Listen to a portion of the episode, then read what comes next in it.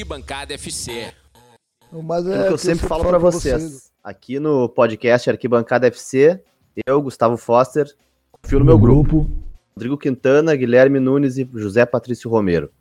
A gente está gravando o segundo episódio da nossa segunda temporada, logo depois da derrota do Inter na estreia da Libertadores, para continuar nas homenagens ao novo desempregado do Brasil. O do Ramires deu, deu mole, mole contra o Always Ready, levou 2 a 0 a quase 4 km de altura. Gente vai começar o episódio falando sobre o jogo do Inter.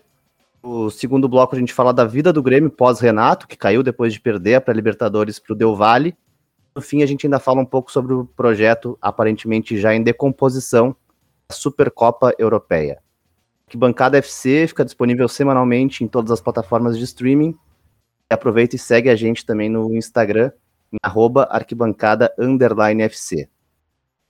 O Inter acabou de perder para o Always Ready, na altitude de La Paz, na Bolívia. O Ramires começou o jogo com um time cheio de mudanças, Maurício no meio, Caio Vidal de volta ao time, Patrick no banco. No meio do jogo ele tentou um 3-5-2, no fim colocou Nonato, Rodinei. O Patrick seguiu assistindo o jogo de colete. Fica mais ou menos claro, o Ramires vai mudar bastante o time, não só de jogo para jogo, mas durante a partida mesmo. JP, Quero que tu comece falando sobre esse jogo contra o Always Ready, que tu achou da estreia do Inter na Libertadores. Eu queria também que tu comentasse a volta do Tyson, que foi confirmada essa semana.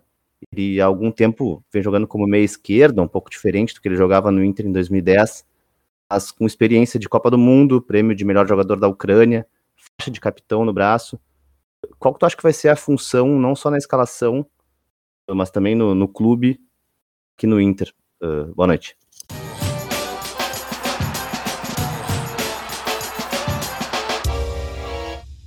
Noite, amigos. Uh, assim, eu vou começar pelo Tyson para chegar no, no jogo de hoje. Uh, uh, a gente tem falado, a gente falou no, no último programa, inclusive, sobre a o, péssima função de capitão que tem o Rodrigo Dourado. Né? Ele é um um jogador que ele é que ele é técnico, tecnicamente limitado, ele não é exuberante, ele tem uma liderança que em campo ela não, não aparece, uh, dá entrevistas desastradas e aglomera na pandemia. Então, assim, eu não vejo nenhuma vantagem de ter ele como capitão ou como exemplo de alguma coisa.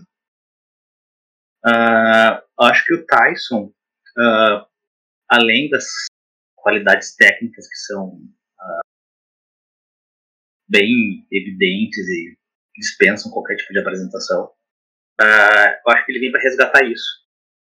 Uh, eu estava vendo, acho que foi um tweet do, do Igor Natush, que é colorado, né, que é agrevista, aliás, e ele dizendo que é, é impossível secar o Tyson.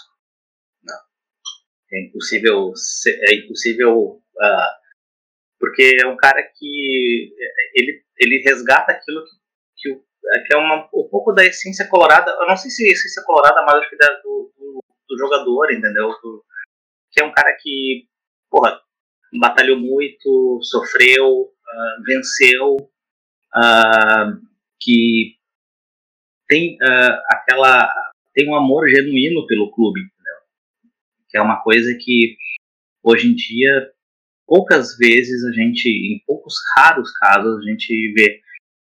Uh, eu acho que naturalmente ele chega para ser capitão do Uh, e aí a, a, a, capitania dele vai se dar de uma maneira tanto pelo uh, pelo jeito, de, enfim, de como ele pelo comportamento, mas pela parte técnica, mas porque ele também é o vencedor. Ele venceu no clube.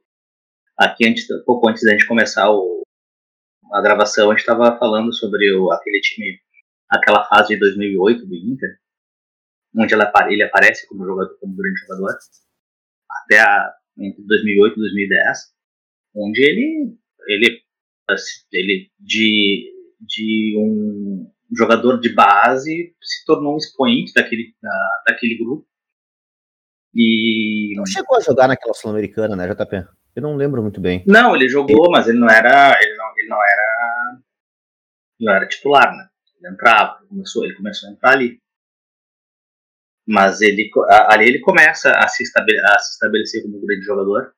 E eu acho que uh, ele resgata um pouco desse espírito, entendeu? Desse espírito uh, que, de quem realmente vence. É, é um pouco daquilo que teve o, o, o D'Alessandro de outra forma e tal, que se impunha tecnicamente pela parte comportamental, mas também porque tinha vencido, entendeu? Ninguém se torna capitão, assim, a gente estava falando sobre isso também, né? Tu olha o Dourado, é, o Dourado ele, ele tem cara de qualquer coisa menos de vitória. Tu olha para ele, é cara da derrota. Ele transmite, assim, né? transparece a, aquele espírito perdedor. É, ele tomou uma falta uma hora ali na defesa e o cara deu uma. Aliás, o time batia pra cacete, né? Ele tomou uma girada na cara, não sei se vocês perceberam. E, hum, nossa, cara, isso. ficou cara de choro e não reclamou, entendeu? Ele ficou. Não, exatamente, cara. Aquilo, aquilo ali, cara, se fosse qualquer jogador já levantava, já peitava, sei lá. Quem é que eu pensei? Vou falar hum. só o nome e o sobrenome para vocês. Hum. Sondado hum. essa semana, hein? Sondado não, foi dito na imprensa. Felipe Melo. Sim, é, eu, eu ouvi, eu, eu ouvi isso e tal. Uh, é um sentimento ambíguo. É, um, é um sentimento ambíguo, né, com Felipe Melo. Porque um péssimo caráter, péssima pessoa e tal, uh, mas muito bom jogador, né? Ainda jogando bem. Muito.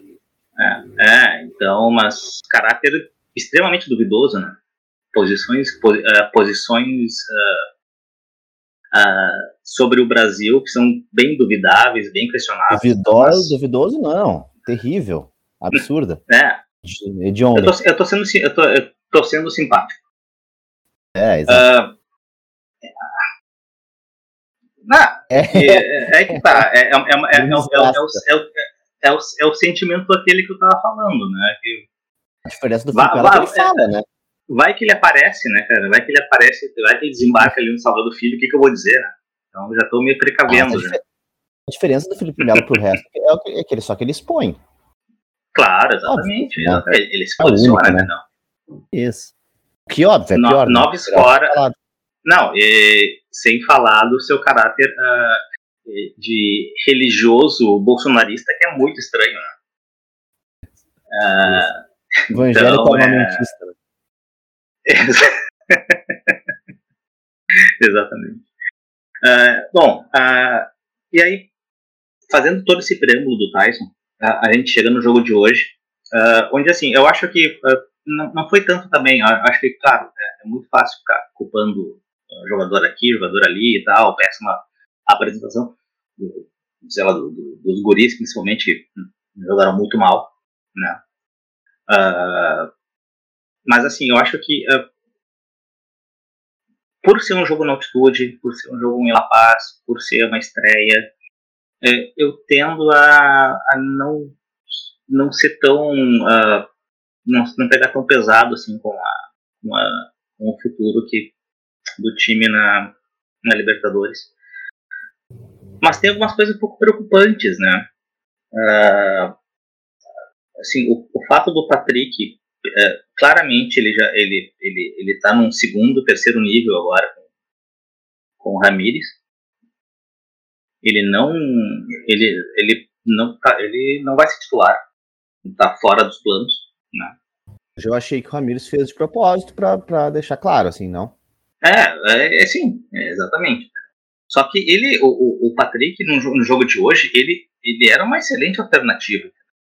Ele não, ele não, ele, ele não pode ser, uh, ele não pode ser uh, uh, ficar atrás na fila por um, sei lá, um Caio Vidal, por um Maurício, entendeu? Sabe? Ele tá, ele tá atrás ah, do Maurício. Depois, do... ele não, né? Entrou todo, entrou todo mundo, cara. Entrou até o, o entrou até o médico. Fardou entrou, menos o Patrick. entrou, todo mundo entrou, menos o Patrick. Então, assim, uh, eu espero que ele tenha, que isso tenha sido conversado, né? Que isso tenha, que ele tenha explicado bem qual é a, posição, porque assim a, a, a experiência nos, nos, traz algumas coisas, né? uma, por exemplo, é que o vestiário não curte muito esse tipo de coisa. Né? Então, assim, para uh, o, o vestiário ficar desgostoso com o técnico por uma coisa dessas, cara, é muito fácil. Uh, aí eu lembro do. Aí eu vou lembrar do Nunes, que quando. No ano passado, quando começou a se falar do nome do Ramires, o Nunes sempre colocava isso, né? Tipo, cara, ele é um cara que não é. que ele é um cara que treinou um clube que não existe, um clube sem pressão, uh, ele é praticamente dono do clube lá, ele faz o que ele quer, enfim, faz certo, né? Faz, mas faz o que ele quer. E eu acho que ele, uh, eu não sei se uh, tá, ele está tendo, as, ele está tentando levar o Inter como levava o Independente del Vale, principalmente eu acho que nessa parte tanto de esquematização tática, que é o que o, o, ele foi contratado para isso, mas essa parte de vestiário, cara, eu acho um pouco estranho, sabe? Então, eu, eu não sei, eu, eu, eu, eu temo que ele se perca por causa disso, tanto eh, se perca mais por isso do que por questões técnicas, táticas, né? que uh, é, é, o que a gente está esperando dele, o que a gente espera dele, que é, é, é de mudar, de ter um jogo diferente, de, de do, do Inter apresentar um, uh, alternativas de jogo, né? A gente vai chegar depois no Grêmio, enfim, na questão do Renato mais tarde, mas que a gente, tá, a gente sempre fala aqui, né? Eu, pelo menos, uma coisa que eu sempre falei, né? Das da falta de alternativas, né? A gente tinha isso um pouco com a Bel também, né? Que era uma, é, é, é, assim, esquemas que funcionam, mas que se por alguma, alguma razão tem que mudar, não, não, não, não, se, não os técnicos não oferecem isso, né? E a gente que. Cara, eu, comparação do Inter com o Grêmio, eu acho muito pertinente agora, porque, cara, em, não sei quanto tempo que o Miguel Angel tá aqui, mas, tipo assim, nesses meses, olha, ele, hoje ele jogou com três times diferentes, completamente diferentes. O uhum. Renato não fez em cinco anos. Isso, é, exatamente. Então, assim, eu, eu, eu, acho isso que é. Não sei nem se é melhor ou se é pior isso, né? É. Ele perdeu pro. O, o Renato ganhou uma Libertadores, ele perdeu pro Always Red, né? É, eu, eu, eu, espero, eu espero, eu espero que isso não, não interfira no trabalho. É, e eu, eu vou repetindo o que eu falei no começo ali, na, quando eu comecei a falar, que eu não, eu, eu, não, eu não levo muito em conta esse jogo, entendeu? Pá, foi 2 a 0 o Inter não, jogou bem, uh, alterações um pouco uh, estranhas, escalações que a gente ficou no banco, sei lá, era esquisita. Uh, mas eu acho que é isso, acho que isso está dentro do pacote. Perder de 2 a 0 lá não é. O Inter nunca ganhou na, na Bolívia, em La Paz. Então não, não, não conto isso, já estava meio que na conta. Já. Eu vou esperar os jogos daqui, são dois agora que vão ter, aqui em Porto Alegre. E aí sim, aí a gente vai poder ter uma ideia mais clara do que, que ele vai, vai ele está pensando. Até vou depois do depois da gravação, eu vou ver se eu consigo uh, ouvir a entrevista dele para ver o que, que, ele diz. As entrevistas dele são muito boas. As entrevistas dele são muito boas. Ele não ele não se não foge de pergunta. Ele sempre responde tudo claramente. Então é bom para ter uma ideia mesmo do que, que, que ele pensa. Eu achei até uma, o jogo foi muito muito ruim, né? No todo, o time, esse Always Red muito ruim também, jogando só achei muito na base da altitude, assim, chute de longe, o gol foi típico, né, de, de La Paz, uhum. errando muito. Mas uma coisa que eu achei interessante foi isso, eu, eu, acho, eu, eu gosto da ideia do cara, não tá funcionando, ele trocar, botou um zagueiro, subiu os dois laterais, acho legal ele tentar isso, não deu certo, uhum. não jogou de nenhum jeito. Até acho que pode ser, acho que pode ser bom, né, testar alternativas, mas eu acho que tem que primeiro ter uma que jogue bem, né? Até, a, o, cara, o, cara, tem cinco alternativas, nenhuma dá certo. Não, exato. Tipo, acho que tem que ter uma base antes de tudo. Mas eu queria perguntar para o Quintana. A gente estava falando, né? É, claro que jogar em La Paz dificulta análise. Claramente a bola corria diferente. O Inter errando passe, lançamento saía todas na linha de fundo. O gol foi, foi um gol típico, né? Uma bomba de fora da área. Mas o Ramires agora, depois de todo esse tempo, ele já tem já enfrentou clássico, já jogou competição continental, já teve esse jogo internacional agora. Tu acha que o time tá mostrando evolução? Tem alguma coisa que tu acha que evoluiu nesse time de hoje? E o que, que tu acha que ainda é, são problemas assim que ele tem que resolver? Boa noite, gol do Velho Sarsfield. Aí, ó, vai, será acabei, de, acabei de mudar de canal, cara. uh, cara, sobre o Inter, uh, é difícil de analisar ainda o Inter, eu acho, porque ele visivelmente está testando ainda quem é quem é quem do time, quem funciona no, no esquema que ele, que ele gosta de, de jogar e tal. E além de os, de os jogadores não estarem acostumados a jogar nesse estilo, é, eles ainda é, não, não teve uma repetição, né, uma continuidade de um time base.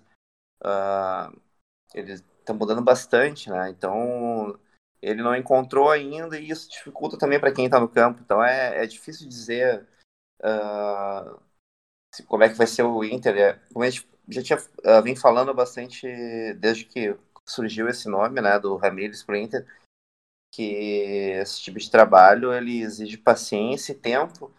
Eu até falei que uh, quando ele começa, lá no início, que que eu achava que era um, era um bom nome tal, que eu acho eu sou a favor de ideias diferentes, pessoas que, que enxergam o futebol diferente tal, e que propõem um trabalho que possivelmente vai ser uh, bom no, no, quando estiver no auge, né? Só que isso poderia até uh, ocasionar alguns insucessos de, de cara. E, e, um dos primeiros campeonatos, tirando o Gaúcho, que o Gaúcho é, é só teste mesmo. Não, uh, se o Inter não ganhar, vai ficar provavelmente em segundo. Então, normal, né? Mas, uh, e um, só que o campeonato é a Libertadores. Então, corre o risco de não, não ir tão bem na competição uh, por ainda não ter um time formado, né? Uh, eu acho que alguns jogadores já, já estão melhorando, só que o time ainda não, não faz aquilo, uh, não faz o jogo automático, né? Não é uma coisa que já está uh, consolidada na cabeça do cara. Então, tipo, eles têm, têm erros de posicionamento, têm erros de, de movimentação e tal. Eu, eu achei bastante no jogo de hoje que, o, que a zaga deixa muito buraco. Então, tipo, o, acho que o Always Red, ele, ele, se fosse um time melhor, o Inter teria sofrido mais ainda. Porque, cara, eu, eu vi eles, eles na cara do gol umas três vezes. Fora os gols, né? Também dá para Óbvio que um jogo em La Paz é, é complicado, né? Tu não sabe se os caras que estão ali correndo, eles, uh, apesar de a gente não, não notar isso no, uh, vendo na TV, se o cara não tá se esforçando tanto e ele sempre chega um pouquinho depois que ele deveria em qualquer jogada. Ah, e metade do cérebro do cara pensando em respirar, tá ligado? Claro, é, é, é complicado. Mas, é, tipo, é, cara, eu, eu gosto de treinadores como o Ramírez, mas eu acho que ele é, não, eu não, não sou um fã do Ramires, até porque eu, ele, ele tá há pouco tempo no futebol, eu não acompanhei muito. Eu sou, sou a favor de ideias diferentes, de cara que pensem, a, que estudem e, e pensem algo diferente para o jogo, né?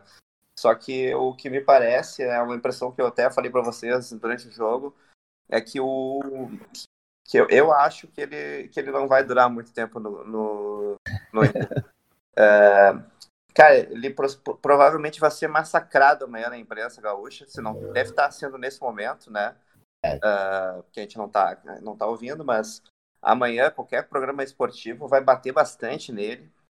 Uh, alguns pontos até pode ter razão. Eu acho que o Patrick não ter entrado é, é, é, é um erro dele mesmo. Por mais que ele não ache não, que o Patrick se encaixe no, no jeito que o time que ele uh, planeja jogar, tu não pode deixar de fora o cara que era destaque do time na última temporada. Foi o melhor jogador do campeonato. Isso. Cara, o Patrick se sentiu à vontade de ir no Twitter e falar. Ah, tava jogando basquete, no tênis, sei lá o que ele botou. porque ele não tava na seleção do Brasileirão, tá ligado? Tipo, claramente era, ah, era meio que uma unanimidade no círculo dele que ele deveria estar na seleção do Brasileirão, entendeu? E era verdade, eu acho. Sim, sim, claro. Todo foi mundo. o melhor jogador do time que foi quase, foi, não foi campeão por dois metros. Isso, menos até, né? Uh... 15 centímetros. Isso, isso, bem menos. Sério? Era 15 centímetros? É, foi por aí, 20 centímetros. Acho. Isso, cara, mas aí é o dedo do pé. Puta que pariu. É, pouquinho mesmo. Uh... Ah, vamos mudar de assunto, vai, sai. Não, o assunto é esse mesmo. Uh, daí. E, tipo, é, é, todo mundo pensava no, no Inter do, do última temporada como o Patrick e mais 10. Nem o goleiro tinham certeza que era o Lomba. Mas tinha certeza que o Patrick tinha que estar jogando. Então, é. em algum momento nesse jogo, perdendo e precisando de força física, tu vai ter que botar o cara. Né? Então, eu acho que essa já vai começar por aí a crítica. É, vão acabar dizendo que o, que o Lucas Ribeiro entrou e saiu em seguida porque ele não tem nenhuma convicção sobre nada, por mais que possa ser um, uma coisa boa, né? Às vezes o cara é, faz uma alteração, tem uma ideia na cabeça, faz uma alteração e isso não se não concretiza o que ele pensou com, sei lá, 10 minutos. E acho, acho que é louvável o cara ir lá e trocar. Porque a maioria das pessoas tem, é, é orgulhosa e não, não aceita que errou e deixa o cara errando até o final. Inclusive, ele precisa trocar o time no primeiro tempo, né? Caio Vidal e o, e o Maurício e o, e o Palácio não, claramente não ia acontecer nada ali. Claro, claro. Uh, então, não, ainda, como eu estava falando, então ainda vão pegar isso como que ele é muito louco, ou que ele é, é confuso, não sabe o que está fazendo. Ele parece ser meio louco mesmo, né? E, ah, acredito que sim, acredito que sim. Uh, e vão bater bastante nele. Então, eu acho que, que ele não vai durar muito no, no, no cargo, não. Sim. Ô, Nunes, a gente estava falando desse dele ter trocado, né? O Patrick não vai ser titular, o novo titular é o... Mas eu não sei se em algum momento a gente vai realmente definir ou saber definir se ele vai querer definir um time titular, 11 titulares assim aparentemente aqueles testes que a gente avaliava como testes, na verdade não, não são, né? São é o, é o, o jeito como ele trabalha e acho que vão ser mais ou menos constantes. Hoje ele mexeu bastante ali naquela linha de três atrás do atacante, mexeu também no atacante, né? Usou o Galhardo, quando todo mundo imaginava que, era, que ia ser o Yuri. Fez aquela linha com o Caio, com o Palácios, que aparentemente esse sim é um titular. No meio, Maurício, e os três jogaram muito, muito mal, né? Como que tu acha, por exemplo, que vai ser o time contra o Tátira, que é a semana que vem? Boa noite. Bom, boa noite, pessoal. Boa noite, escoteiros de todo o Brasil. Sempre alerta. Ah, eu ia falar eu esqueci até. Eu ia falar, bom, galera, então tá, to todos prontos agora. Mas nós, é... pelo menos, estamos, né? É, pô, não dá pra deixar passar, né? É, esqueci, e... desculpa. Pô, e a estreia do Turco Assad ainda, baita cara, foi. foi eu, me, eu me diverti. Das 7h15 às 21 e 8 mais ou menos, eu, eu tive uma, uma noite razoável. É, cara, esse é um bom ponto e que eu ia mencionar. Ah, antes de, de entrar nisso, eu não posso deixar passar assim. Quando, você, quando a gente estava na, na sessão Malhação ao Rodrigo Dourado, eu lembrei daquele, daquele Grenal que eu acho que é a síntese do Rodrigo Douradismo, né? Que ele toma três socos na cara e é expulso. Se apanhar na rua, vai apanhar em casa, né? Tipo, o Edilson dá três socos na cara do Dourado e os dois são expulsos. um porque bateu, outro porque apanhou. Então, assim, é óbvio que esse cara não pode ser capitão do Inter, né? Uh, Dito isso, eu, eu concordo um pouco com essa visão do Foster. Assim. O Ramires me lembrou um. Tá me lembrando um pouco um outro técnico espanhol, né? O, ou ex-técnico, enfim, o Rafa Benítez, que, cara, meu, não tem time base. Tem os, 20, tem os 20 caras que vai sair 11 de acordo com o jogo, mano. Videogamezão, né? Oi? Videogame. É, é, É, Quem tiver com a flechinha pra cima. Cara, botou. Quero jogar assim agora. não tem essa do 1 ao 11. É os que tiverem ali. E no caso do, do Ramires é mais doido ainda, porque pode ser com linha de 5 atrás, pode ser com linha de 3. Hoje começou com. Começou igual o Cudê, cara. Começou com 4, com o Dourado na frente da zaga, com linha de 13 com dois atacantes. Depois mudou 3, 4, 3, bem alinhadinho. Depois desmudou. Então, e eu acho que é isso, meu. E assim, se contrataram, devem ter perguntado isso e, e compraram a ideia. Eu não acho isso necessariamente ruim. Só que, enfim, é isso, não vai ter um 1 ao 11, entendeu? E no jogo de hoje, eu, eu até tinha comentado ali no nosso grupo, né, se, se de repente não pode ter rolado o que rolou com o, o Penharol, não me lembro se foi na Libertadores de 18 ou de 19, mas que o Penharol foi, fazer um jogo em La Paz também, e, cara, não existe consenso assim na, na fisiologia, né? Porque cada organismo responde de um jeito diferente. Então, sempre tem essa discussão. se é Nunca dá certo também, né? É, Todo mundo vai lá, vai um dia antes, vai três dias antes, Isso. come numa é- cidade. se o melhor é ir antes, E sempre joga mal, é sempre toma isso. um gol de fora da área e perde. Se o melhor é ir três dias antes, se o melhor é ir um dia antes, se o melhor é ir só na hora do jogo, se o melhor é ir de Almoçar na outra avião, cidade para digerir a comida com a É. com a área normal. se o melhor é ir de ônibus para ir subindo aos poucos. Cara, e cada organismo responde diferente. Então o Penharol, não me lembro qual foi a preparação que eles fizeram, mas chegou lá no, no dia do jogo, ah, teste físico, quem tiver bem adaptado joga, independente de quem forem os 11. E botou os 11 que estavam bem fisicamente. Perdeu. Mas assim, Perdeu motivado. mas, é- mas é que o Penharol é ruim. Eu provavelmente teria perdido se não tivesse feito isso também, entende? O que eu quero dizer é que eu não sei se isso não foi uma coisa que o Ramires tentou também, sabe? De ver quem era. Eu, eu concordo com a avaliação de que, de que esse jogo é, precisa ser relevado, precisa ter vários asteriscos, mas algumas questões são muito preocupantes, assim, né? A questão da invencionice, de botar o Lucas Ribeiro e de tirar o Lucas Ribeiro, a gente não sabe ainda se foi por lesão ou não, mas, enfim, é, é isso. Se ele fizer isso no Del Valle, Mesmo que tenha sido por lesão, ele- ele ter posto o Lucas Ribeiro foi esquisito, né? foi esquisito mesmo, no intervalo, né? Ele tirou. a- Não, depois. É, não sei se foi no intervalo. Ele tirou o atacante, tirou dois atacantes, botou um atacante e um zagueiro, uma coisa meio estranha. É. Precisando É. fazer um gol. Ele botou o Yuri e o ele botou o Yuri e o Lucas no lugar dos dois pontos. é, no lugar do, do Caio e do Palácios, né?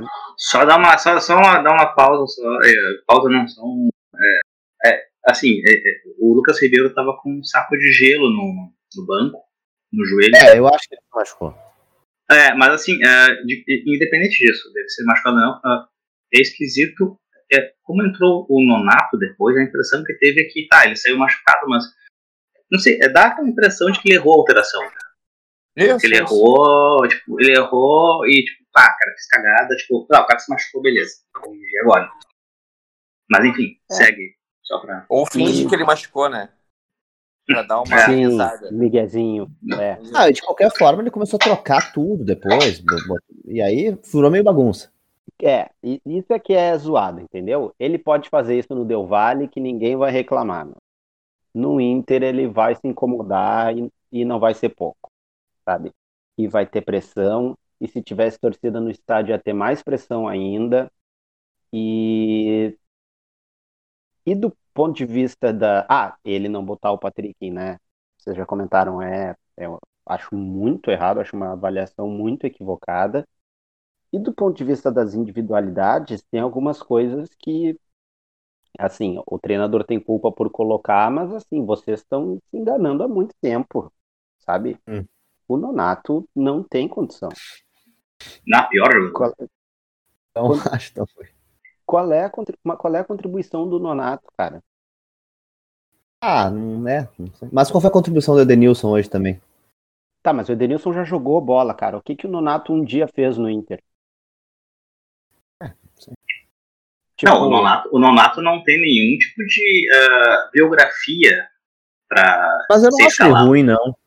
Acho ele ruim, cara. cara. É o terceiro ano do Nonato profissional, sabe? E ele não cara, tem... apresentou nada. Ô, Foster, ô, ô, Foster é um tem um monte de. Tem, tem, Foster, tem, lá no, no, grupo do futebol tem um monte de nonatos também. Eu não vou citar nomes agora, mas eu tenho um monte de nonatos.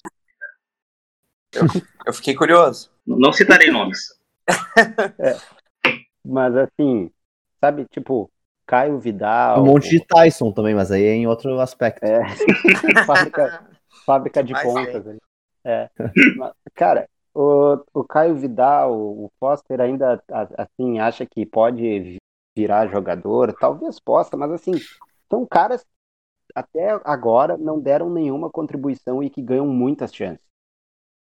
E, e, e no segundo tempo, assim, o Inter foi pior que o Always Ready no primeiro tempo e foi muito pior que o Always Ready no segundo tempo. Escapou de tomar uma goleada num grupo que está se desenhando mais encardido do que parecia.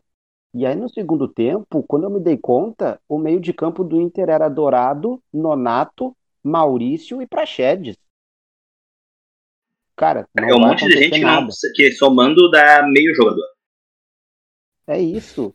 Cara, esse meio de campo aí, o, o, o Galhardo e o Yuri Alberto só não morreram de inanição porque eles são muito bons. Então eles vinham, buscavam, um procurava o outro. O Yuri Alberto pegou uma bola totalmente vadia, sem ângulo nenhum e ainda meteu na trave, sabe? Porque os caras são bons. Mas, assim, é breaking news aqui, tá? Mas alguém poderia dizer que o elenco é curto. eu acho que com essa. Já, eu, eu, eu, já, eu já, vi, já vi esse discurso em outros momentos.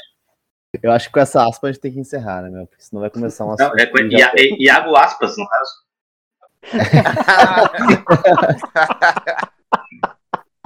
Gênio. Pegou as aspas e botou pra jogar. É, isso que... goleador. Saudade do ah. meu ex. Não, para.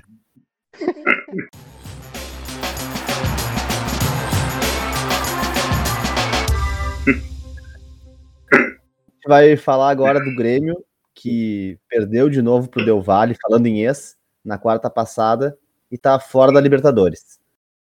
Também tá fora o Renato, que depois de toda a campanha dos integrantes aqui desse podcast, acabou demitido do Grêmio próximo técnico deve ser o Thiago Nunes, o que foi tornado público pelo novo vice de futebol, Marcos Herman, agora nessa terça na entrevista dele de apresentação. Nunes, tu sempre foi um grande crítico do Renato técnico, e isso vem desde que a gente começou o podcast no ano passado. Ainda que o momento da demissão parece ter sido decidido meio na urgência, né? Essa eliminação na pré-Libertadores teve uma cara totalmente de gota d'água de fim de ciclo, né? Quero que tu resuma um pouco esses últimos meses do Renato no comando do Grêmio, tente traçar algum panorama para o time no resto desse ano, provavelmente com o Thiago Nunes. Cara, é assim, não uh, é um pouco chovendo molhado, assim, né? Era um trabalho moribundo há muito tempo que, por sorte, digamos assim, pegou um time. Porque se o Grêmio fosse eliminado na pré-Libertadores pelo São Lourenço, talvez, eu acho que a coisa ia ter um outro tamanho, sabe? Eu acho que se elimin... fosse eliminado nos pênaltis, eu acho que ser eliminado tomando dois bailes. O primeiro tempo na arena foi bom, mas assim, foi muito pior em três de quatro tempos contra o terceiro melhor time do Equador, eu acho que é um troço que meio de, de um ponto de não retorno, assim, sabe? E aí aproveitaram, é, enfim, que o Renato estava doente, ia precisar ainda possivelmente de repouso, estava com o pulmão uh, comprometido, enfim, tentaram meio que vender o negócio como uma saída honrosa, como uma uma escolha de parte a parte, de comum acordo, esses trolló de sempre. Mas isso deveria ter acontecido há muito tempo, assim, né? E, e agora, assim, a gente viu. É, também é difícil avaliar porque o, o interino não tem nenhum respaldo, ele já sabe que ele não vai ficar e tal. É,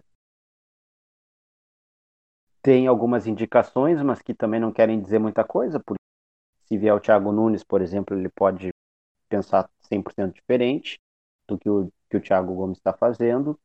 Mas, assim, a perspectiva eu acho que é, é, se vier o Thiago Nunes de fato, eu acho que ela é interessante, sabe? Porque ele trabalhou com boa parte desses caras da base. Ele é um cara que mostrou algum repertório. Eu acho que ele é amigo da ele... família do Jean-Pierre, né?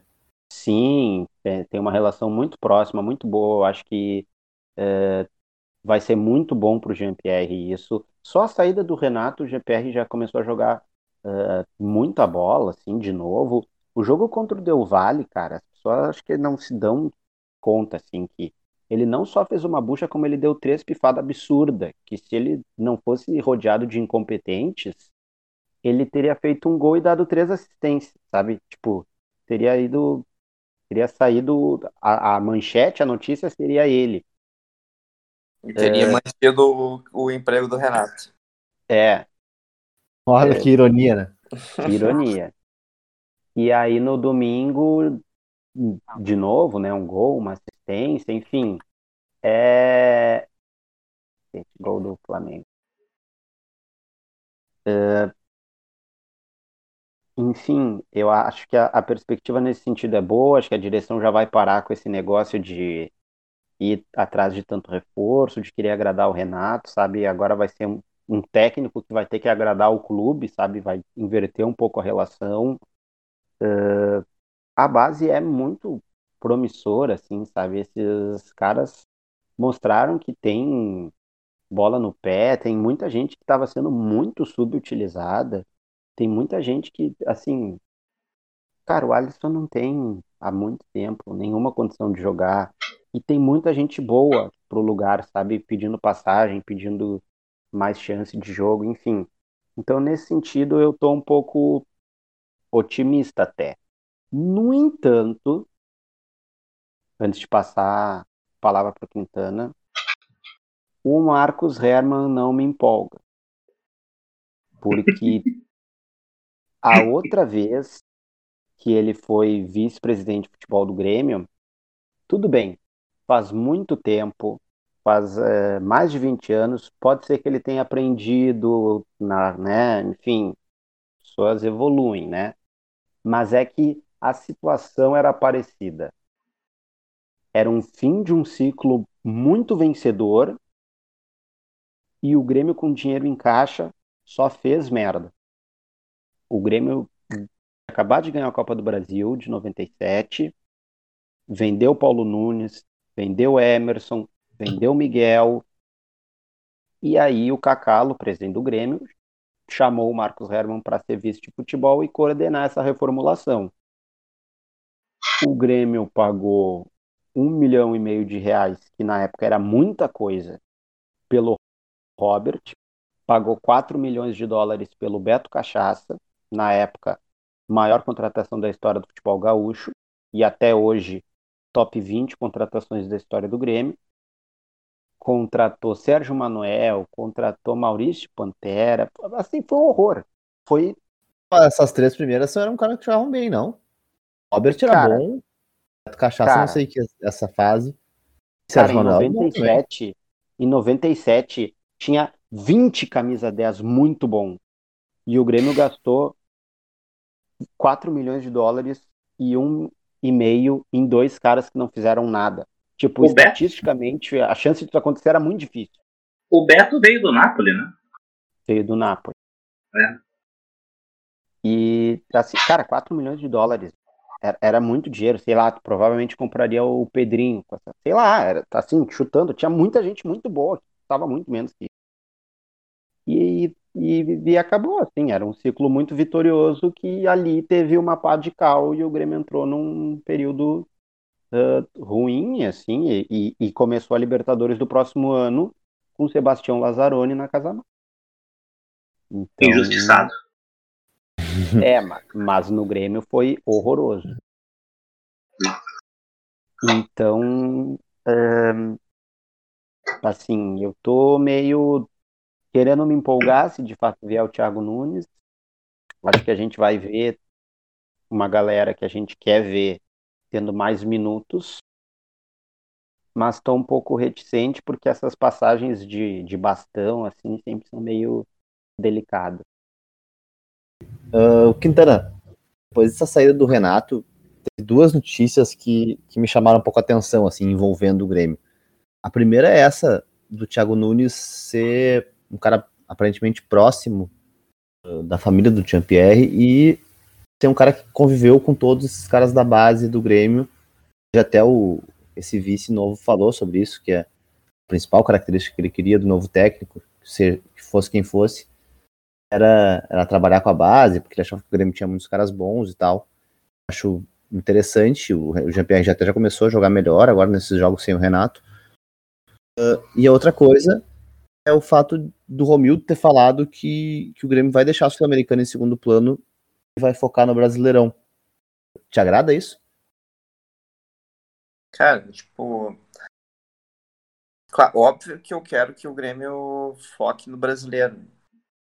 Mas eu acho que é, externar assim, que vai deixar uma competição de lado, eu acho que nunca é bom. É, eu sou a favor de usar sempre quem tiver fisicamente pronto para isso, para jogar. Se o cara consegue jogar dois jogos na semana e enfrentar as duas competições, que jogue. Tem alguém que não uh, não está bem fisicamente, poupa, né? Acho que é por isso que o, o time, um time que quer quer vencer tem que ter opções boas no, uh, no elenco, né? Uh, então, eu acho que tem que focar assim no brasileiro, mas não, não dá para deixar a sul-americana, mesmo que ela seja é, vista como uma segunda divisão da, da Libertadores. Uh, cara, se, se, se, a gente está ali e, e, tiver a possibilidade, cara, tem que aproveitar que esses times são de repente segunda linha da, do continente e tentar ganhar mesmo. Uh, o time, eu, eu acho, eu gosto da ideia que o caso venha o, o Thiago Nunes mesmo. Uh, sou daquela daquele time que queria ver algum alguma algum técnico de fora com ideias diferentes. Né? Uh, mas isso eu acho que de repente teria que ter sido feito mais uh, no início da temporada, antes, como fez o Inter. Então, óbvio. É só um parêntese, né? Uh, uma coisa que deixa muito claro que o que essa, essa queda do Grêmio na Libertadores foi o que determinou que o, a queda do Renato. Ele tinha renovado do, três meses atrás, né? Claro. O planejamento era estar tá com ele agora. Sim, a gente tomou uma pressão tão grande, né? Teve que, que eu acho que ele não tinha sofrido toda essa pressão até então. É difícil. É, o que eu quero dizer é que assim, esse, esse próximo técnico, mesmo que seja uma filosofia da direção e do vice, blá, blá, blá é, é uma filosofia que foi apressada, né? Não, ela não era, a ideia não era estar tá tendo essa filosofia nesse momento. Cara, eu acho que até, até o Romildo ele tinha dado aquela coletiva que ele falou que o prêmio dessa temporada poderia seria diferente, que usaria mais a base. Eu acho até que, pensando no que ele falou nessa coletiva e no como eles estão apresentando a ideia de ter o Thiago Nunes, é, acaba sendo meio coerente. Apesar de não, ter, não ser o plano A, porque o plano A era ser o Renato mesmo. O... Tanto é que, tipo, quando o Grêmio começou, uh, tava jogando com o Renato, veio uh, essas escalações e opções que ele teve contra o Del Valle o, a impressão que nós tivemos, impressão não, né? A conclusão é que a gente tinha sido enganado pelo discurso, que não, não, não tinha nada de novo, a gente ia continuar tendo as mesmas coisas que tinha que estava até então, todos os erros, uh, os, os melhores jogadores da base ficando em segundo plano, uh, em detrimento de a jogadores como o Luiz Fernando, uh, bom, Everton, então seria uma correção e um alinhamento com o que o Romildo já tinha falado, né? Então, acho bom que uh, ele já falou que não vai ter, não vai ser um técnico estrangeiro, né? Então, se for, se é para ser um brasileiro, acho que o Thiago Nunes é o melhor nome mesmo. Deixa eu te fazer uma pergunta, que tu ficou falando, tu falou desse negócio de base, a gente tá falando muito de base. Tua cabeça hoje, a base seriam titulares quem? Breno, Anderson, zaga ninguém, atrás esquerdo ninguém. Matheus Henrique. Darlan? Mais alguém? Darlan, Jean-Pierre, Ferreirinha, PP. Uh, não, PP não, PP vai sair, cara. Eu não posso contar ah. com um cara que tá vendido, cara. E colocaria o quê? Mais alguém da base, Léo Chu. Léo Chu, pode ser. É, eu, eu não, não, vou dizer um time agora, até porque eu acho que o Thiago Santos ele até estreou. Tem... Eu quero dizer, ó, então são, seriam. Ele acabou jogando esse, bem esses jogos esse... aí, por enquanto. Oito caras do time titular da base, tu, tu colocaria, por exemplo? É, eu não sei se eu vou botar tudo isso de, de, de cara para jogar, mas uh, eu não preciso ir atrás de um, de um veterano ou de um cara mais rodado para jogar numa ponta esquerda, por exemplo, tendo um Léo jogar com o Léo Chudo que joga com o Everton. E, e isso, exato. É. Uh, ou então a gente vai ter, a gente vai ter a sul-americana e mais o brasileiro, e a gente vai precisar rodar o elenco. Então eu preciso contar com esses caras, e não ir atrás de outras pessoas, outros caras que para uh, ah, impedir o avanço de, do, dos mais novos, né? Então, se tu pegar um cara, o Thiago Nunes, que, que. Cara, não vou mentir que eu acompanhava o Atlético Paranaense, não é isso. Eu, eu, isso eu ouvindo o que todo. Quem o jogo acompanhou. Eu acompanhou. O jogo eu sei que tu acompanhou do Atlético Paranaense, o Thiago Nunes, eu sei que tu viu. Sim, e foi. Bah, eu nem me lembro disso.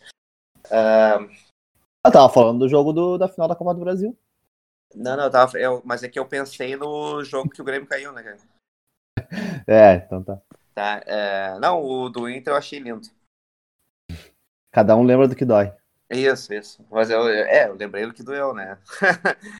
uh, não, mas o que eu ia dizer é que, que o Atlético Paranaense ele tem a, é, essa filosofia, pelo menos nos últimos anos, de, de no campeonato estadual deixar o, o time principal fazendo pré-temporada e botar base para jogar.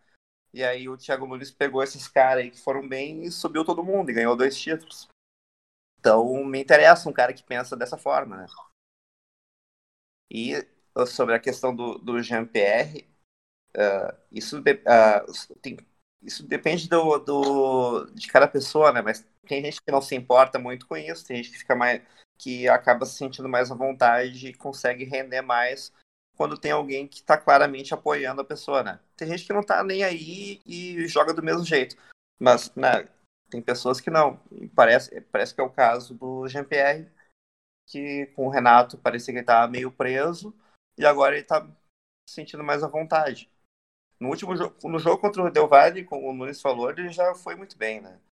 E a gente só não está falando da permanência do Renato até agora, uh, hoje, porque os caras não conseguiram fazer o, o gol, porque era só colocar para dentro, praticamente. Mas fazia tempo que ele não jogava, né? Claro, ele teve histórico de lesões, é, teve vários fatores para o GMPR estar tá sendo criticado ou deixado de lado. Ele teve lesões, uh, ele tem essa essa não sei se é uma rusga, não sei se ele não ficar bem com o Renato, o Renato não gosta dele e tal mas que acaba deixando a pessoa menos à vontade para jogar. Uh, tem o fato do Renato muitas vezes botar ele fora de posição. Então ele muitas vezes ele estava fazendo o papel parecido com o que o Maicon fazia, ia buscar a bola lá perto do zagueiro para começar o jogo. E o GPR tem que estar tá perto da, da área. Ele é o cara que dá o último passe. E ele dá mesmo, e ele bota o cara na cara do gol. Quando não é ele mesmo que faz o gol, né? Então tem a gente tá vendo ele fazendo gol no auge das críticas dele, ele fez gol no, naquele Grenal que o Grêmio perdeu.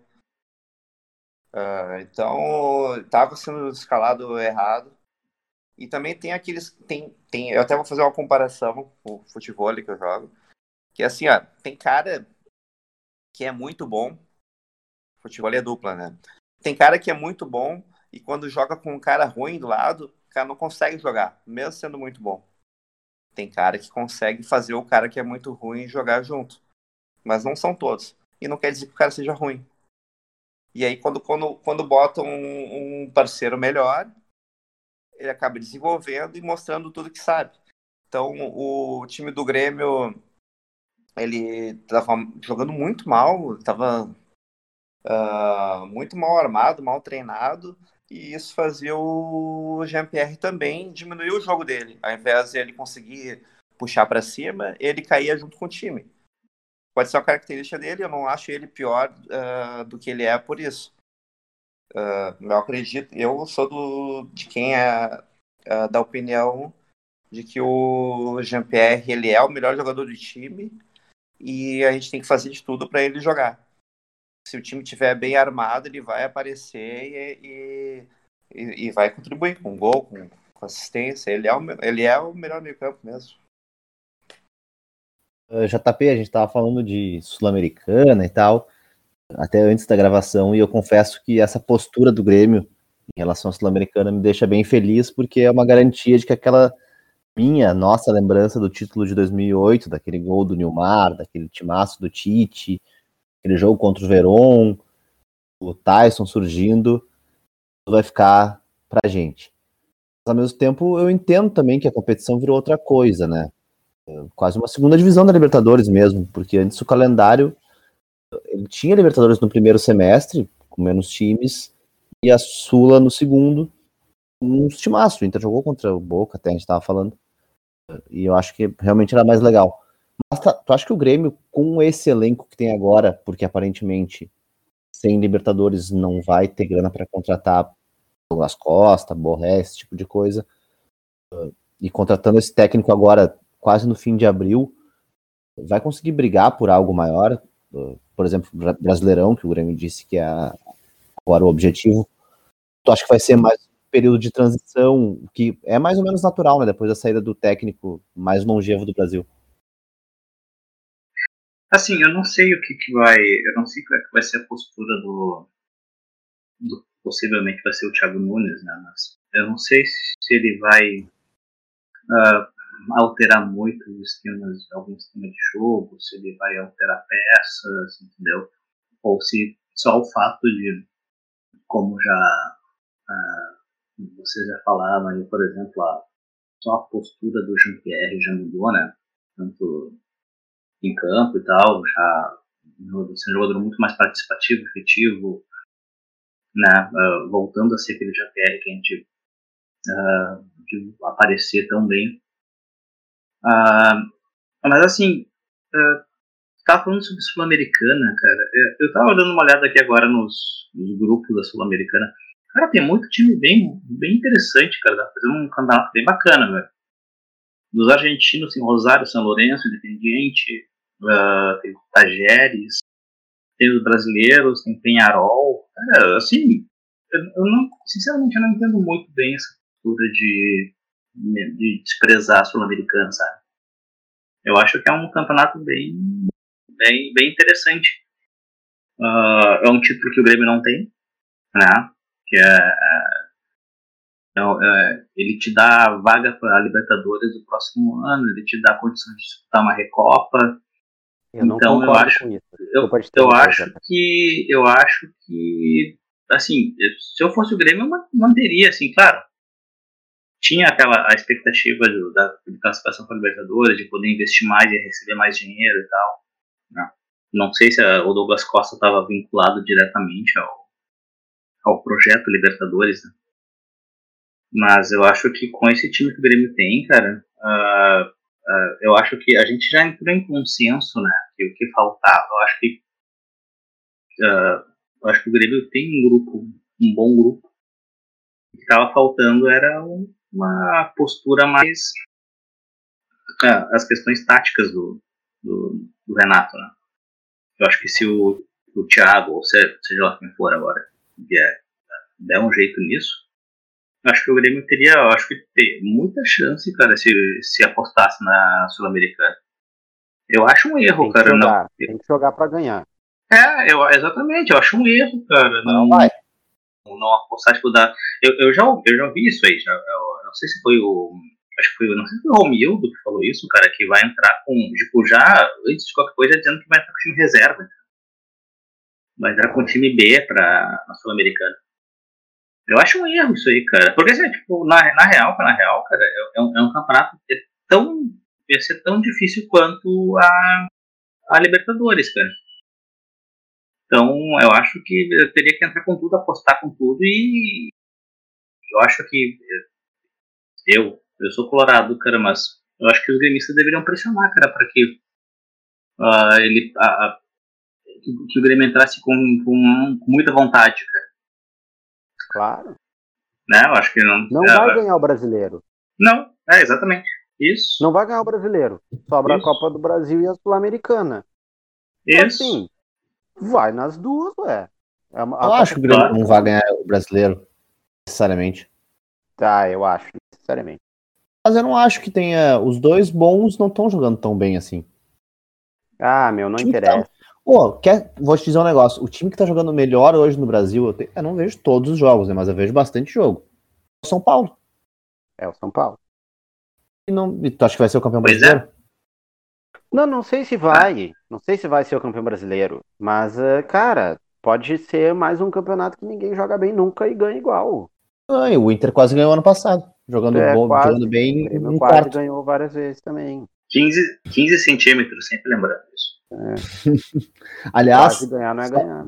Só atualizar aqui que o, o Titon mandou aqui no grupo do, do futebol, muito importante. Atualizar o retrospecto do Always Ready contra brasileiros perdeu para a Portuguesa, para o Atibaia e para o Audax, empatou contra a Inter de Limeira e ganhou do Inter. É, ela, ela, ela, ela tá empatou e venceu, cara. Agora só decola agora. Bom, vamos então para o terceiro bloco, em que a gente vai falar da Superliga Europeia, mas eu queria aproveitar o tema para fazer antes o nosso momento Teve Isso. Você está ouvindo o podcast Arquibancada FC. Já rolou algo parecido aqui na América do Sul, não foi a Copa União, como muita gente vem falando, mas a Supercopa Sul-Americana, que com certeza o Nunes lembra, 10 anos, entre 88 e 97. Supercopa da Libertadores. É, ela tinha, ela, inclusive era chamada de Supercopa João Avelange por algum momento. Nossa. Era, era a Supercopa é? Sul-Americana, né? Mas isso não me lembro. Fazer... Pois é, eu quero ver se vocês lembram, por exemplo, quem foi o campeão de 1996? Cara, Supercopa. Eu, em 95 foi o Independiente, não foi? A Supercopa de 96 foi vencida pelo Vélez com Nossa. um elenco formado por vários jogadores, inclusive El Turco Assad, que reestreou hoje, venceu o Inter por 2 a 0 manda o Always Ready. As, as, as, melhores, as, as, as, melhores cornetas são essas bem atravessadas, assim, né? Uhum. Inclusive, essa, essa, essa E 95 foi independente. É... Hã? E 95 foi independente, né? Me confirma? Contra o Flamengo. Vou confirmar. 95 foi independente contra o Flamengo. Mas essa Copa, essa Supercopa de 96 teve um, um, um aspecto totalmente comebol, que é no mesmo dia em que o Vélez foi campeão, Lanús foi campeão também da Copa Mercosul, ou seja, duas finais no mesmo dia da mesma entidade. E o Lanús foi campeão contra o Independente Santa Fé, eh, que tinha no gol Rafael Dudamel, que eu vi esses dias treinando na Universidade do Chile. Outras curiosidades sobre a Supercopa. Você reclamando dos europeus, o Nicolas Leal já dando aula desde sempre. É. Opa! Quem é que foi o goleador da, Super, da Supercopa de 92? Ah, para aí, para aí, para aí. Porra. Como é que é? Vencida pelo Cruzeiro. Artilheiro da Supercopa de 92, vencida pelo Cruzeiro. Uh, cara, difícil essa. O. País, não? Brasileiro. Renato? Claro, isso aí. Ah. Renato Gaúcho. Claro. E na, na Supercopa seguinte, quem é que foi o artilheiro? 93. 93? Uh... Essa vencida pelo São Paulo. Ronaldo? Fenômeno. Ronaldo? Ah, Ronaldo. Ronaldo. Ronaldo Fenômeno, é isso aí. Então, bom, essa, essa é a minha isso, né? gama de curiosidades sobre a Supercopa Ronaldo regional bem nossa. Não, é, Ronaldo bem não, é, é, é interessante notar, cara, que o Ronaldo, então, ele disputou um torneio sul-americanos, cara, de muita relevância, inclusive. É. Passou por esse... Da, da Supercopa em 91 e 92. Já trago detalhes para vocês se o Ronaldo foi campeão de alguma delas. O, o, o, não, porque o Grêmio, 17, o, o, Grêmio, o, o Grêmio nunca ganhou a, a Supercopa, né? Não. Não. Ele ganhou, a, ele ganhou a Recopa, cara, que eu acho que esse, esse aqui daí contra o Independiente foi no Japão. Sim. Sim, sim. 4x1. Ah, isso. 96. E ganhou em, em 84, tinha, não tinha Recopa, mas tinha a Copa Interamericana, que era o campeão da, da Comebol, o campeão da CONCACAF. O Grêmio jogou, hum. ganhou do América do México. Em 2018 Pô, ganhou a Recopa isso. de novo contra o Independente. Ah. Cara, esses torneios deviam se voltar todos, né, cara? Eu acho legal essa Copa. eu também, eu acho. Cara, cara. imagina. Eu tipo... acho inacreditável não ter um campeão da Comebol contra o campeão da CONCACAF. Claro, velho, porra. Eu acho que isso deveria ser. Deveria voltar com tudo. Campeão das Américas? É. Claro, mas assim, o, o, como é que é? Unificar os títulos. Unificar o cinturão. cinturão. é.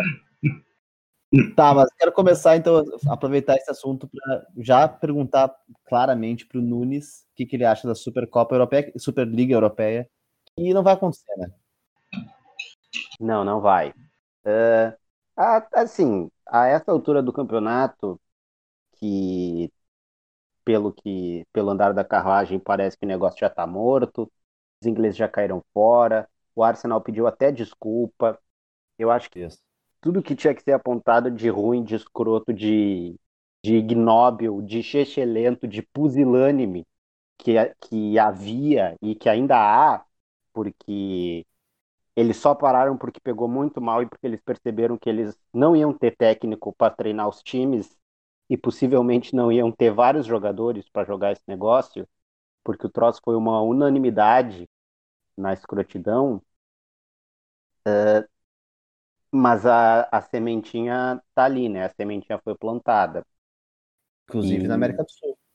Inclusive na América do Sul. E, e tu falou da Copa União, cara. É, eu percebo que tem muita gente, quase sempre, mesmo o pessoalzinho que defende que clube vai salvar o futebol, que o Figueirense vai virar o Manchester City, que o Botafogo de Ribeirão Preto vai virar o, o, o PSG, porque vai virar empresa. Esse mesmo pessoalzinho tá, fica dizendo que não, que não tem nenhuma comparação da Superliga com a Copa União, que onde é que já se viu, tirando o gol do Vélez. Vélez vai ser a minha única único êxito do Bet 365 hoje. ah, o Bet 365 hoje foi foda, velho. Cara, é, mas assim, tirando, falando mais sério, assim, tirando o Bruno Formiga, que é um cara que eu respeito bastante, assim, e que eu entendo o ponto dele, mas a galera tá muito querendo livrar a barra para dizer que não tem nada a ver, e na real, é óbvio que a Copa União, não vou falar de, assim, tudo, é um troço mega, ultra foda, escabroso, que precisou parar no STF, mas assim, os clubes organizaram porque a CBF não ia organizar o Campeonato Brasileiro, mas a motivação e o modus operandi são o mesmo, saca? É um clube de rico só para quem é rico e para quem é amigo desses ricos para ficar mais rico. Para pegar o bolo e dividir toda a fatia só entre si. Foi isso que aconteceu em 87 e é isso que os europeus estão tentando, que esses clubes europeus tentaram fazer agora. Foda-se o mérito esportivo, sabe? Tipo, foda-se a competição. O nono colocado da Inglaterra acha que está no direito de ser um dos 12 maiores da Europa. Tipo... Não, tu... Não, só para só colocar assim, porque uh, até acho que até ler o texto do Nunes e, e aí depois depois que o Nunes depois que tu lançou aquele texto que tu escreveu e uh, até indo atrás de mais coisas, cara, eu, eu, eu, eu digo isso como é que é com o lugar de fala, porque eu tava. Eu era um, um, um jovem entusi entusiasta da, da Copa União. Não. E a, a Copa União foi vendida, uh, até porque a Globo, que comprou a ideia também, né, junto com os clubes, era Globo vendida como, so né? é, uh, como solução de todos os uhum. problemas do futebol brasileiro. Até hoje, ela é vendida. Pode. Bom, qualquer um que tu. Uh, sempre que o, o, tema Copa União vem à tona, ele é vendido como a solução dos problemas do futebol brasileiro. Uhum. Ela não tem. É, é, é, eu acho que uma das poucas unanimidades que existe na, na, na, imprensa esportiva brasileira é a Copa União. Entendeu? Claro, tirando a questão da, da, da, da do, da, daquele, do cruzamento módulo verde, módulo, módulo, módulo, módulo amarelo, mas uh, a Copa União ela é vendida como a, a, o grande momento de organização do futebol brasileiro. Né? Então, assim, é, é, realmente eu acho que daí casa com isso que o Nunes está falando sobre a, a, questão de, querer, de, não, de não quererem comparar, entendeu? Ah, ah, não, isso não tem nada a ver com a Copa União. Então, eu acho isso realmente uma grande lorota. É uma, é uma maneira de querer tirar o rabo fora de quem já, é já fez, que já, quem já fez e quem apoiou algo semelhante. Isso. Sabe, o, em 86 o Guarani foi vice-campeão brasileiro, perdeu nos pênaltis. O América do Rio foi Isso. quarto colocado, mas eles não vão jogar a Copa União. Quem vai jogar é o Santa Cruz, porque o presidente é o Marco Maciel do PFL. Depois foi vice-presidente da República. É Cara, isso, eu, eu, a, a, esse negócio de competição, fazer uma competição que dê mais dinheiro, que dê mais uma audiência, que seja mais pop e tal, só mostra que futebol não é isso, né? O futebol não é, não são essas pessoas, isso é uma, uma iniciativa cada vez mais mais se afastando do que é realmente futebol, que é, cara, são pessoas um esporte em que o pior pode ganhar do melhor, o, a coragem pode superar a técnica, isso encerra toda essa, essa questão esportiva e transforma num reality show, basicamente, né? Uma, é isso. Um reality show que, sei lá, o vencedor vai ganhar um dinheiro a mais, o outro vai para na Maria Braga no dia só seguinte. É, só, é, só lembrei de um ponto, acho que acho que é, só um ponto que eu acho que não sei se o Nunes pode, com a sua memória, pode ajudar. Mas assim, uma, um, uma coisa que vendeu bem a Copa União na época foi que os torneios da CBF então eram uma zona. Né? Era uma Também, zona. Então, Sim. assim, quando apareceu aquela coisa, são 16 clubes e tal, parará, cara, tipo, maravilha, que coisa maravilhosa, né? Tipo, chegou a organização. Porque a, a, o, o, que a CBF fazia também era uma coisa horrorosa. Uma coisa que não tinha. Cara, eu já falei aqui, cara, tu tinha que fazer um, uma pós-graduação para poder conseguir compreender os, as fórmulas, então, que eram umas fórmulas muito birutas. Então, então assim, quando apareceu a Copa União, é, é, é, e assim, fazendo um paralelo com os dias de hoje, né, cara? Ah, é, é, como a gente está vivendo a, a, situação política atual, né, cara? Tu vê que daqui, daqui a pouco tu olha, tá tão bizarra a situação que tu olha para um Dória que tu já vê, tu começa a olhar com uma certa simpatia para um João Dória. Então. Aceito, aceito. É, tipo assim, tu, ah, tu, tu, tu, tu, tu ouve o Eduardo Leite fica, nossa, cara, realmente, eu começo a pensar a respeito. Não, cara, é horrível. É horrível, entendeu? É horroroso, entendeu? Mas é que tá tão ruim o negócio tá tão ruim que tu começa a ver com uma certa simpatia, entendeu? Sim, mas se tu vê essa uh, comentar, a internet ali, se tu for olhar uns comentários, tu vê que tem muita gente que olha essa Superliga e acha a coisa mais linda. Tipo, vai ter um monte de time grande jogando entre si e eu vou ficar muito feliz claro. vendo TV. Isso. É isso aí. É, é, é, é, é, é, a mesma coisa pro, torcer, pro, pro cara que consome futebol como entretenimento mesmo, né? E quem gosta de futebol sabe é. que não é. Futebol não é entretenimento, sabe? Futebol é, é tu, tu, faz parte de uma comunidade, uma comunidade, pessoas com gosto em comum que se integram e querem vencer uma outra. Não tem a ver com audiência. Eu quero que se foda a audiência do jogo do Inter, entendeu? Não tô nem aí se dá audiência, se não dá, se os jovens dos Estados Unidos estão assistindo ou não. Quero que se foda. Não precisa, não quero que seja pop o jogo do Inter. Quero que o Inter ganhe, entendeu? E como se a final da Liga dos Campeões não fosse. Não. Isso, a gente tá discutindo uma coisa que não faz sentido, porque o discurso dele. Come... Cara, o discurso dele fala: o futebol está falindo, o futebol não vai durar. É então todos os é bilionários vão se juntar para ganhar mais dinheiro. É cara, se o futebol for acabar, ele não vai acabar pelo Real Madrid. Não vai começar a acabar pelo Real Madrid, entendeu? Aliás, nem o Real Madrid podia se explodir, cara. Que time nojento, cara. Não, é e só podia, aí, meu, é. só podia ter sido encabeçado pelo presidente dessa merda aí. quanto tempo faz que esse cara é presidente do Real Madrid, inclusive, hein? Oi? Quanto tempo faz que esse cara é presidente do Real Madrid? Décadas? Cara, é que ele é, é, que tem esses migué do Petralha no Atlético Paranaense também, né? Tipo, ah, aí fica um tempo, daí ele sai e vira, vice, vira presidente do Conselho Administrativo. É aí isso, né? A gente tá levando a sério um país que tem uma monarquia, né? Vamos falar. É isso. É isso. Vamos parar Copa do Rei, né? Copa do Rei, cara. É. Não, e o... Levar a sério a monarquia não dá.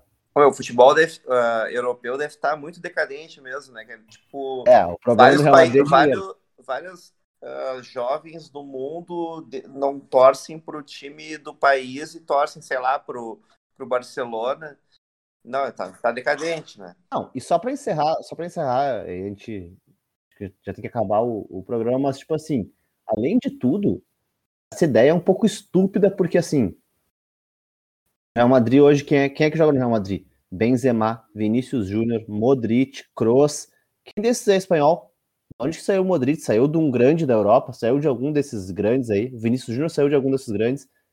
Enfraquecer as outras ligas é bom pro Real Madrid. Quem é que é de espanhol? Quem o, o Real Madrid tem de espanhol? O Isco vai jogar no Real Madrid, é isso? Vai ser o Asensio e o Isco vão ser os bons. Sim, além de fechar tudo, eles são muito burros, né, O cara vai parar o desenvolvimento dos times que são menores. O time da Sérvia tem que ser bom para o Modric surgir, o time do Brasil tem que ser bom para o Vinícius Júnior surgir, o time da Alemanha tem que ser bom para o Kroos surgir. Estúpido isso. E assim, vai ter Real Madrid e Manchester City duas vezes por ano, todo ano, vai ser massa, né? Não... Isso. Tá o Sterling vai jogar até os 50 anos, porque não vai ter mais ninguém para comprar. Ele já não é muito bom hoje, né? Exada, era isso, né? Fechou. A gente encerra então o segundo episódio da segunda temporada do Arquibancada FC. Obrigado, Nunes, JP, Quintana. A gente volta semana que vem. Sigam a gente lá em arroba arquibancada FC. Falou! Falou, até mais.